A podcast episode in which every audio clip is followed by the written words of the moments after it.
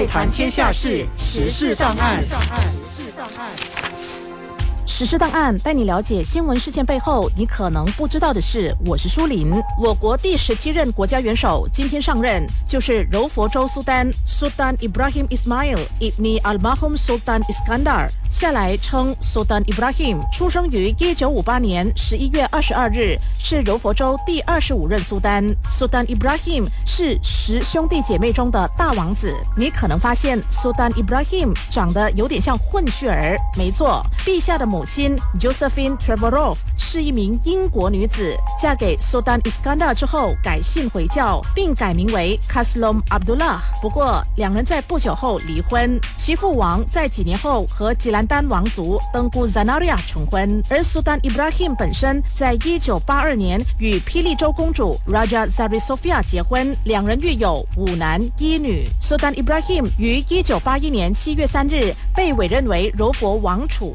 当时年仅二十二岁，担任王储时，第一次以大型摩托车展开走进民间的王室亲善之旅。Kembara Makota Johor。一九八四年四月二十五日至一九八九年四月二十五日期间，其父王 Sultan Iskandar 出任国家元首时，被任命为柔佛摄政王。Sultan Iskandar 驾崩后，Sultan Ibrahim 于二零一零年一月二十三日被任命为柔佛苏丹。Sultan Ibrahim 非常关注国家时事和社会议题。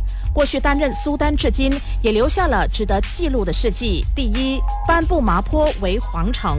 Sultan Ibrahim 对柔佛境内的麻坡市摩尔情有独钟，于是，在二零一二年颁布麻坡市皇城 Bandar Raja 的称号，并经常探访皇城，甚至举行华诞庆典。这并不是麻坡市第一次获得皇家称号。早在1884年，其祖先苏丹阿布巴卡开辟麻坡市之后，就颁布麻坡市香妃城 Banda Maharani 的称号。于是今时今日的麻坡拥有两个皇室称号，也称作香妃皇城 Banda Maharani Banda di Raja）。另外，苏丹 Ibrahim 也在2015年发出谕令，把几个地方的名字改回原名，像 Kulai Jaya 改回 Kulai，Lebang 改回 danga。而努萨扎亚则改为 Iskandar Putri，以纪念苏丹的先父苏丹 Iskandar。第三，禁止电子烟。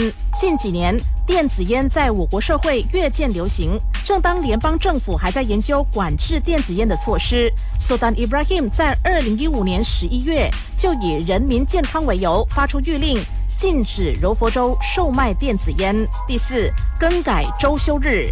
在二零一三年的华诞庆典上，Sultan Ibrahim 宣布更改全柔佛境内的工作日和休息日，把原来在周六、周日的休息日改为周五和周六，目的是为了让柔佛的穆斯林在星期五中午有足够的时间进行礼拜。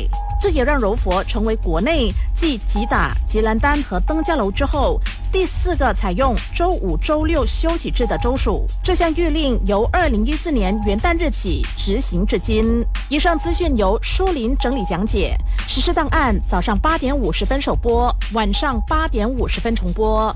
爱谈天下事，时事档案。